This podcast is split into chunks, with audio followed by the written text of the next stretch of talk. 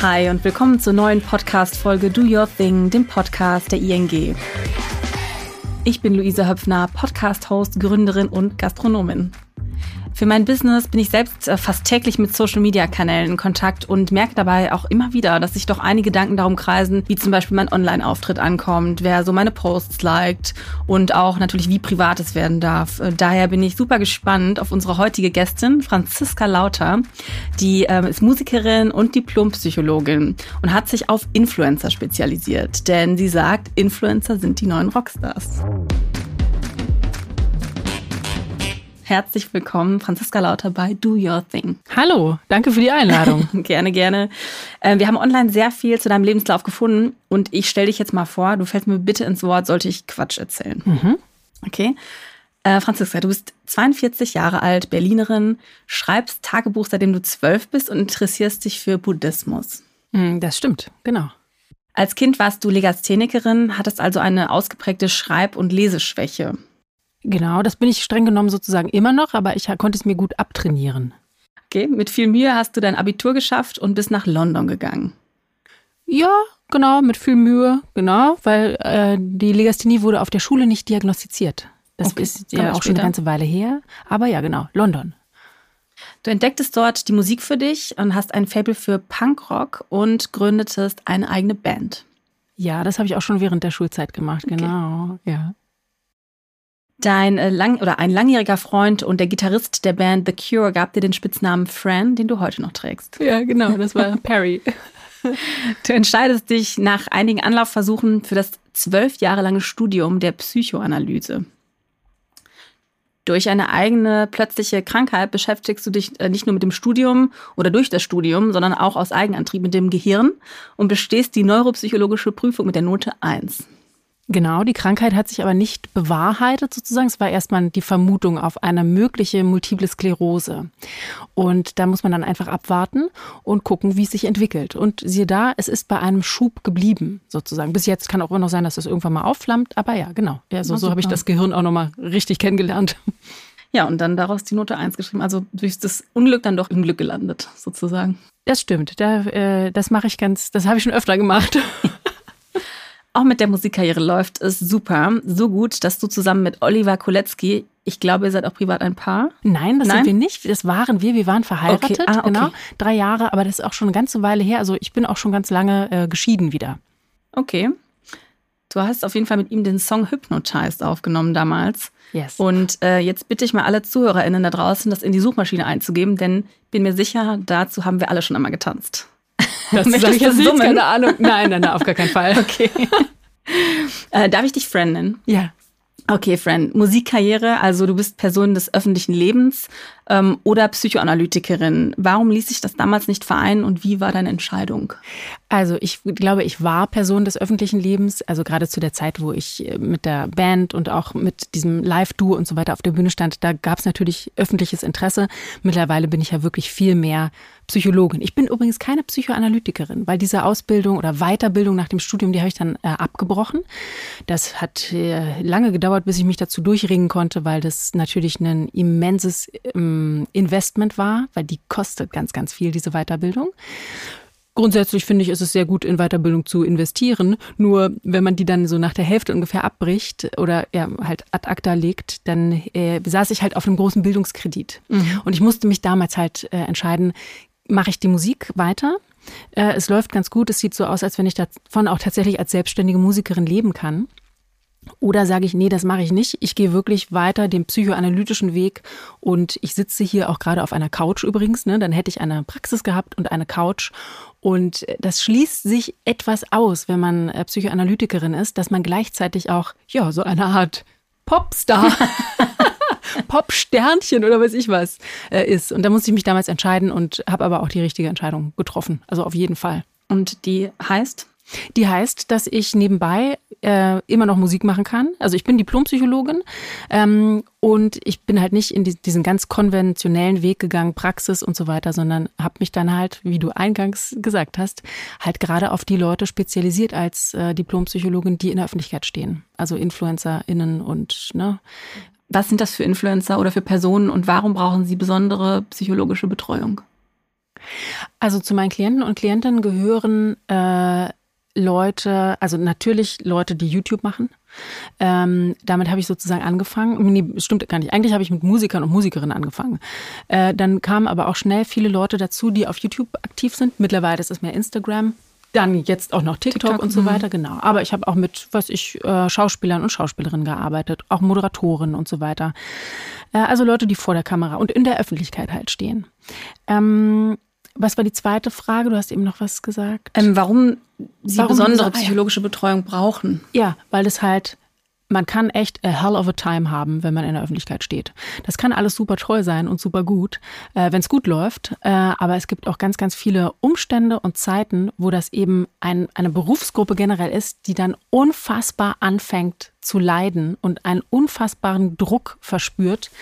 Denn Leute, die in der Öffentlichkeit stehen, die erleben ja nicht nur all ihre Erfolge in der Öffentlichkeit, sondern halt auch das Scheitern oder wenn irgendwas nicht gut läuft und so weiter. Und das ist ähm, eine sehr, sehr große Herausforderung. Mhm, da kommen wir auf jeden Fall, gehen wir noch tiefer rein.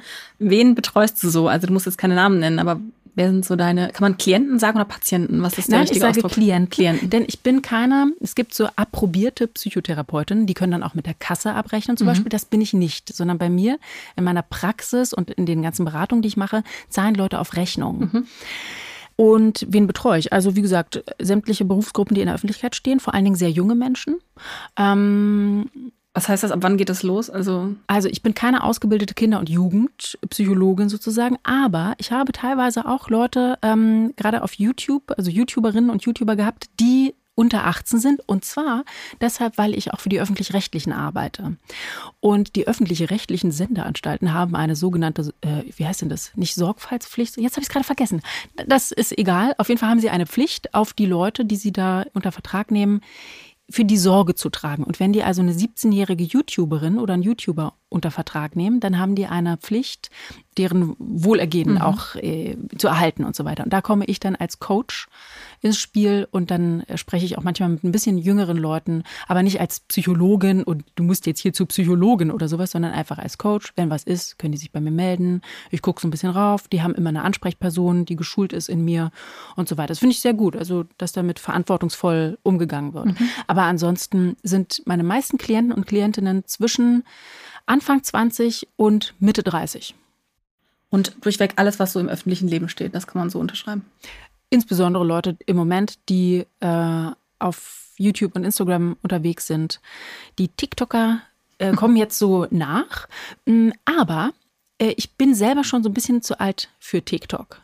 Das ist ganz interessant. Und ganz ehrlich, das ist auch ganz gut, weil es gibt ganz viele andere äh, junge Psychologen und Psychologen, die vielleicht ein bisschen mehr TikTok näher sind. Und wenn die dann Medienpsychologie und so weiter machen, dann sollen die lieber zu denen gehen. Ich bin bei TikTok bin ich manchmal schon so ein bisschen raus. Also man muss es auch selber verstehen. Ja, das genau. heißt, du musst der Generation gerecht sein, ja. um, um sie behandeln zu können, was ja irgendwie auch logisch ist. Genau, genau. Okay. Und ähm, wie viele Follower hat dein bekanntester Klient, deine bekannteste Klientin? Kann man das ungefähr sagen?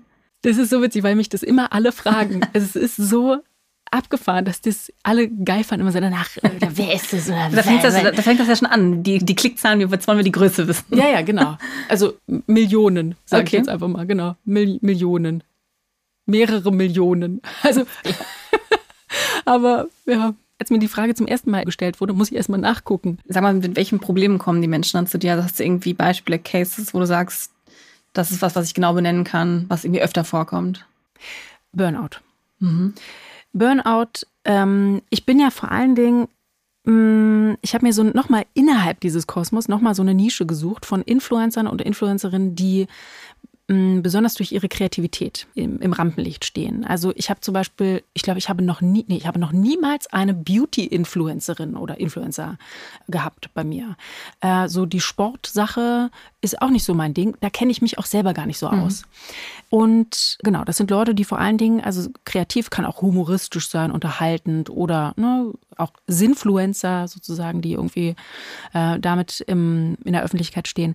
Die mag ich besonders, die mögen mich auch besonders, weil ich halt so ein bisschen auch die verstehe, weil ich selber äh, kreativ bin und kreativ gearbeitet habe. Und bei den Leuten, die besonders kreativ arbeiten, die sind natürlich total unter Druck. Da sagt nicht das Management hier, wir Produkt ABC, das ist der Sendeplan sozusagen und dann schleusen wir da durch, sondern die müssen sich tatsächlich selber auch was ausdenken. Und das kann sehr, sehr, sehr anstrengend sein. Vor allem, also deshalb Burnout, besonders bei den Kreativen. Und ähm, wenn es dann wirklich in die Richtung Depression geht, dann gebe ich die auch ab an Psychiater zum Beispiel, mhm. wenn die irgendwie Medikamente brauchen oder so. Aber den Begriff Burnout nochmal vielleicht in deinem Bereich, was, ja, was, was das bedeutet. Mhm. mhm. Das, genau, also äh, ich mache es mal ganz äh, plastisch an einem Fall der das ganz gut so, der so alles beinhaltet irgendwie. Junger, sehr erfolgreicher Influencer, unfassbar kreativ, hat sich wirklich totgearbeitet über mehrere Jahre. Und das bedeutet, dadurch, dass dieser, der Algorithmus, das ist übrigens ein Wort, der in meiner Praxis, ein Wort, das sehr, sehr oft fällt. Der Algorithmus, ich kann ja nicht aufhören. Ich kann, ne, ich muss äh, von Tag zu Tag. Bei YouTube hat es irgendwann angefangen, äh, der Algorithmus und so weiter. Bei Instagram ist es genau das Gleiche. Das bedeutet komplette Überarbeitung. Also die Leute zum Beispiel der, ich weiß, also Urlaub hat der äh, Jahre nicht gemacht. Der hatte auch keinen Tag frei. Äh, die Leute arbeiten. Oft sind es auch so nur kleine, ich sag mal so Produktionsfirmen. Ja, das sind dann so drei, vier Leute, die so mitarbeiten. Einer macht Schnitt, zu, hoffentlich, wenn die das hoffentlich aus outgesourced haben schon. Wenn die noch alles alleine machen, dann ist Land unter irgendwann. Das heißt, komplette Überarbeitung, also Stundenzahlen und Workload, die man sich überhaupt nicht vorstellen kann. Und ähm, natürlich auch, das läuft dann auch gut, aber die merken irgendwann, ey, ich kann nicht mehr. Ich brauche jetzt mal irgendwann eine Pause. Plus, es ist so witzig, dieser Typ, der war echt beeindruckend. Der hat eine, eine, eine, er hat eine Krankheit erfunden oder den Titel einer Krankheit. Und zwar meinte der am Anfang, Frau Lauter, äh, ich habe die Klickkrankheit. Ich habe die Klickkrankheit. Äh, ich komme überhaupt nicht mehr weg von diesen Reports, von den Zahlen, von den Like-Zahlen, von den Views und so weiter. Und äh, ich werde ich werd irre, weil ich in einem Tageszyklus bin. Upload, Klicks und dann geht's entweder geil oder scheiße. Und das hat dann einen krassen Einfluss auf deine Stimmung wahrscheinlich auch ja. und auf dein ganzes, ja. deinen ganzen Tag, ja, ja. und dein ganzes Gemüt. Genau, ja. Ja. Und ähm, der hat es dann zum Glück gemerkt. Ich merke auch, dass die junge Generation ganz gut aufgeklärt ist schon. Es ist besser geworden. Awareness ist bei denen auf jeden ja. Fall ganz gut da ja. dabei, ja. Na, der hat sich dann auch, was macht er? Natürlich hat er sich ein paar YouTube-Videos dazu angeguckt und äh, hat gesagt, äh, er ist hier auf dem Weg, der geht nirgendwo hin oder der, es geht ihm schlecht und er muss was ändern. Genau. Und dann beginnt meine Arbeit zu gucken.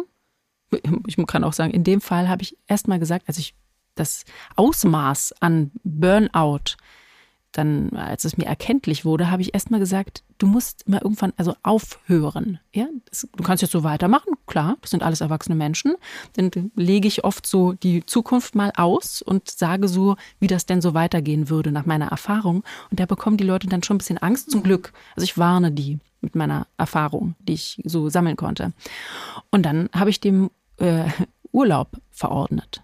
Und es ist dann auch wichtig, dass mal eine Person kommt und sagt, du musst jetzt Urlaub machen. Wie eine Ärztin, mhm. die sagt, hier ist ein Rezept, das machen Sie jetzt oder Sie müssen jetzt ins Krankenhaus oder Sie müssen jetzt Urlaub auf Rezept, das musst du auch deinem Management zeigen. Die Psychologin hat gesagt, das. Und was hattest du ihm vorgelegt? Was wäre die Zukunft für ihn gewesen? Hätte er das nicht, wäre er es nicht angegangen? Hätte er den Urlaub nicht gemacht? Also alle, irgendwann äh, kommt es eh zum Stillstand dann. Das ist eine Frage der Zeit. Ja, irgendwann meldet sich alles, was er gerade ignoriert. Ich bin ganz gut ähm, darin, Menschen Angst zu machen, wollte ich jetzt fast sagen. Aber ich meine es wirklich als eine ganz realistische Warnung, weil ich natürlich auch ähm, weiß, was für immense Konsequenzen Stress generell auf unseren Körper und auch auf unser Gehirn zum Beispiel hat.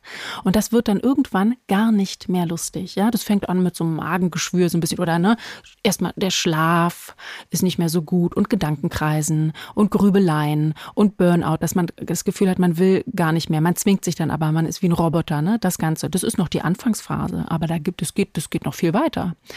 Äh, alle möglichen Stresserkrankungen. Also Stress ist tatsächlich das, was uns leider so sehr schadet. Nicht nur unserem Magen. Das ist die erste typische Stresserkrankung ist ein Magengeschwür, mhm. weil dieses Cortis Stresshormon ähm, Cortisol greift die Magenschleim, also ich vereinfache das jetzt, aber greift sozusagen die Magenschleimhaut an und dann geht es einfach immer und immer und immer weiter. Stress zerstört den Körper von innen.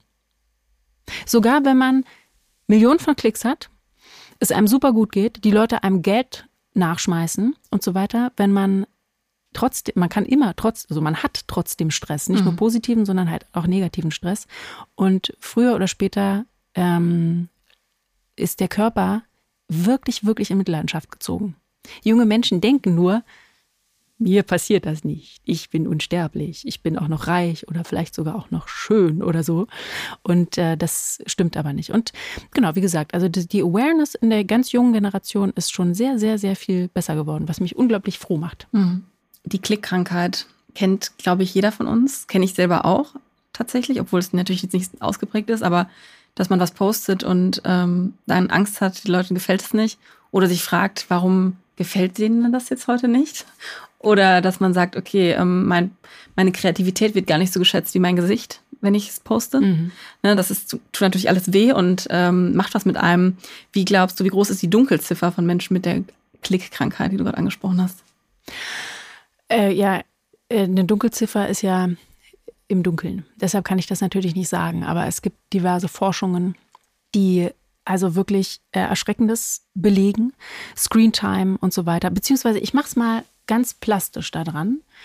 Es wird im Moment diskutiert, auch so in der Sozialpsychologie und so weiter, dass ein neu, ganz neues Phänomen aufgetreten ist. Und zwar, dass Menschen der neueren Generation im Internet und gerade auf Social Media ein Avatar von sich erschaffen.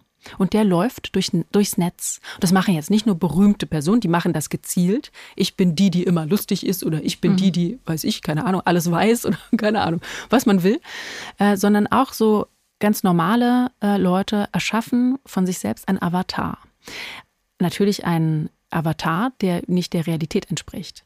Und der verselbstständigt sich manchmal auch. Und wir sind in, mit diesem Avatar in einer Beziehung, beziehungsweise wir identifizieren uns vielleicht sogar mit dem. Also wir sind das, ist Teil unserer Identität. Wie viel Instagram-Likes ich habe, ist Teil meiner Identität. Ähm, aber genau, und dieser Avatar ist halt, es wird jetzt gerade so erforscht wirklich, inwiefern das in den neuen Generationen wirklich zur Identität schon dazu gehört. Oder die teilweise wirklich große, psychologisch große Teile der Identität ersetzt es ist mir wichtiger, dass ich mein Leben im Internet voranbringe, mhm. als mein echtes Leben. Wahnsinn. Ja. ja. Die Forschung zeigt auch ganz eindeutig, dass gerade also aus, der, äh, aus den Staaten, Jonathan Haidt zum Beispiel hat dazu ganz viel geforscht, dass ab der Einführung des iPhones, also Social Media ist auf dem Handy immer zugänglich bei den Jugendlichen, dass es unglaubliche, einen unglaublichen Impact hatte auf die mentale Gesundheit. Mhm. Bei Mädchen.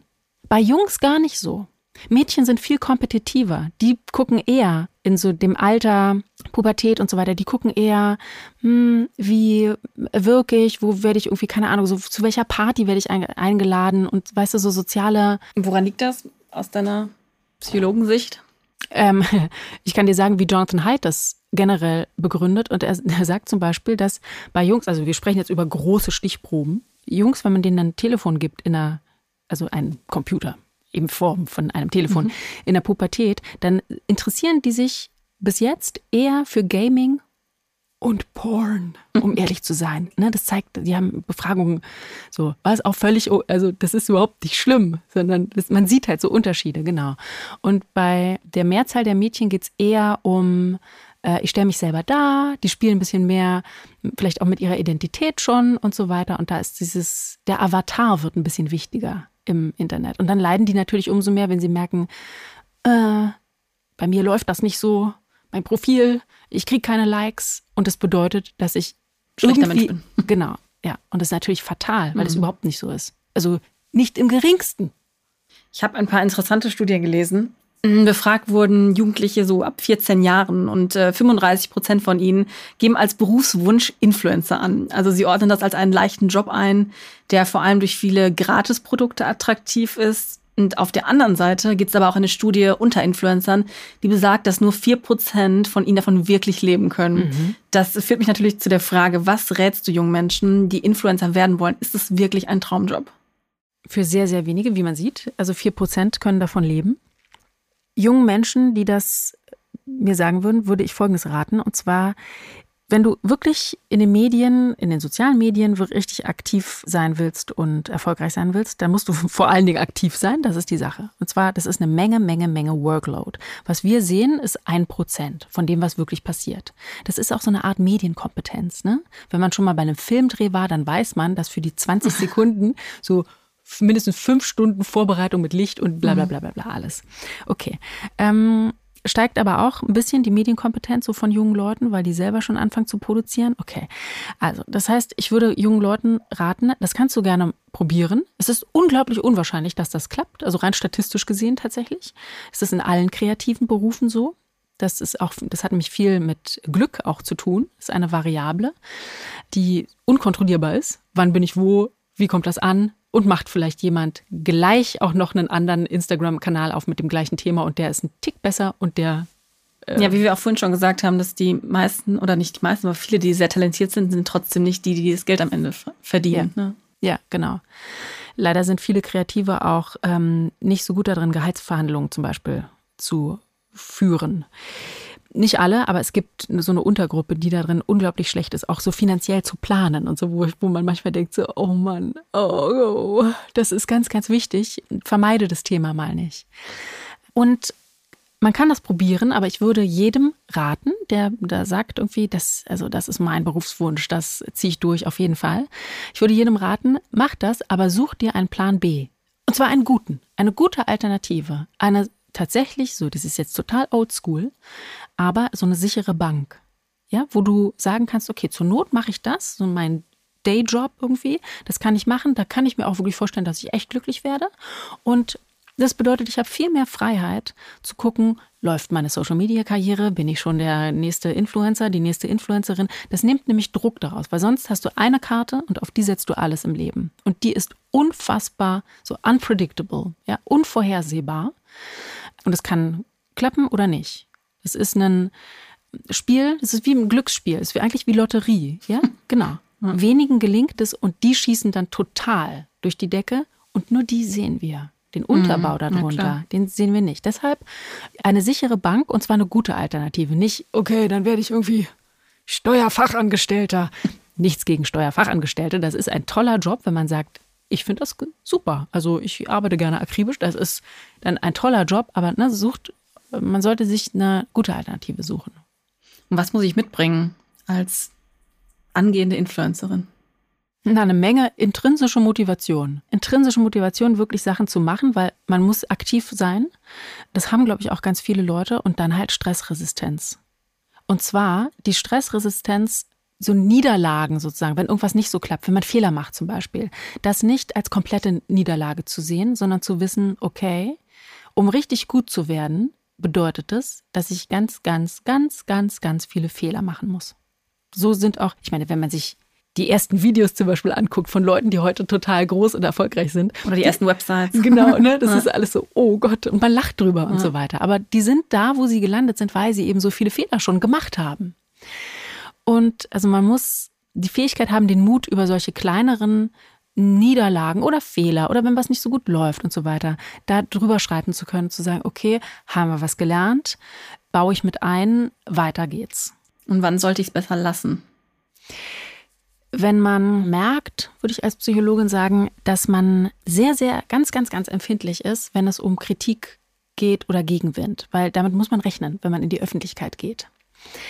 Und manche Leute sind eher dünn, dünnhäutig. Das nennt man in der Psychologie, es gibt eine Persönlichkeitseigenschaft, die heißt Neurotizismus. Das klingt total komisch, aber diese Persönlichkeitseigenschaft bedeutet einfach nur, dass man ein bisschen sensibler Sensibel. ist und zu, zugänglicher ist für negative Emotionen, also Scham oder Angst, auch Wut, aber ne, man ist so ein bisschen dünnhäutiger. Das muss gar nichts Schlimmes sein. Diese Leute sind zum Beispiel unglaublich gute Schriftstellerinnen oder Schriftsteller, die schreiben Songs über ihr emotionales Innenleben. Da fangen alle Leute an zu heulen und sind ergriffen. Das ist ganz wertvoll. Und für unsere ZuhörerInnen, woran erkenne ich konkret, dass ich Hilfe brauche? Äh, generell oder ähm, wenn man zu viel, wenn man denkt schon, vielleicht habe ich die Klickkrankheit? Ja, naja, äh, Screentime. Wie viel hm. Zeit verbringe ich denn hier am Handy und so? Was mache ich denn da? Wenn man selber merkt, das ist wie bei jeder Sucht. Ja, eine Sucht bedeutet, dass man etwas macht, obwohl man eigentlich weiß, ich sollte das irgendwie nicht machen oder irgendwie läuft hier was falsch. Ich mache das, obwohl ich meine Freunde zum Beispiel vernachlässige und nicht mehr rausgehe und so weiter. Also, obwohl ich weiß, ich schädige mir, mache ich das weiter. Aber ist nicht das Wissen schon der erste Schritt zur Heilung? Ja, genau, genau. Das ist der erste Schritt. Das heißt aber noch lange nicht, dass Leute deshalb aufhören, das zu machen, was ihnen schadet. Gar nicht. Das ist, die, das ist dann wirklich Sucht. Ne? Man mhm. weiß es schon, aber man kann nicht mehr, man hat es nicht mehr unter Kontrolle. Aber generell, wenn man sich sehr, sehr viele Gedanken darüber macht, wie kann ich meinen, diesen Avatar, ja, diesen Avatar, den wir da ins Internet schicken, unsere Instagram-Page oder ne, unser Profil oder Facebook oder was auch immer, TikTok und so, wenn diese Figur viel mehr Macht über uns hat, als wir eigentlich so ihr zu gestehen sollten. Also wenn die uns unglaublich wichtig ist und wenn alles, was mit dieser Figur, also mit der Außenwirkung passiert, direkt in unsere emotionale ähm, in unser Empfinden eingreift. Also wirklich, ich sehe, das läuft hier nicht so gut, dieses Foto zum Beispiel, oder der und die Person hat das und das nicht geliked. Wir wissen ja nicht warum, vielleicht nicht gesehen. Genau und so weiter. Aber wenn so die Gedanken darum kreisen, das merkt man ja selber, beziehungsweise man kann es auch einmal so beobachten dabei. Und wenn man merkt, so, ey, ich bin eigentlich die ganze Zeit mit diesem Avatar von mir beschäftigt und gar nicht mehr mit mir selber, der ist mir so wichtig geworden, dann muss man den vielleicht wieder ein bisschen schrumpfen und sagen, okay, wie kann der mir egaler werden? Und das bedeutet einfach, eine Balance wieder zu schaffen. Ja? Also mein Avatar wird mir oder mein Profil und so weiter wird mir egaler, wenn ich meine, mein Fokus auf andere Sachen setze. Und ganz oft sagen die Leute im näheren Umfeld, oh Mann, ist doch egal, das ist doch jetzt nicht so wichtig, das Foto oder irgendwas oder das der. Und auf die sollte man auch hören. Die haben oft den Check irgendwie, dass sie merken so, warum ist der oder dem das denn jetzt so wichtig? Die sagen dann, ist doch egal. Damit machen sie eigentlich eine Beziehungsan ein Beziehungsangebot und sagen, ach, lass uns doch irgendwie, keine Ahnung, lieber einen Film gucken oder irgendwas. Es ist doch jetzt egal. Aber man merkt, ich habe mich daran festgebissen. Ich habe mich daran richtig festgebissen, dass mir das echt aufs Gemüt schlägt. Mhm. Danke, Franziska, fürs Gespräch und für die ganzen Einblicke in ein echt spannendes Thema, was ähm, uns ja, ich glaube, in Zukunft noch sehr beschäftigen wird. Schön, dass du bei uns warst. Ich habe mich auch ganz doll gefreut. Es war sehr, sehr schön. Danke dir. Danke.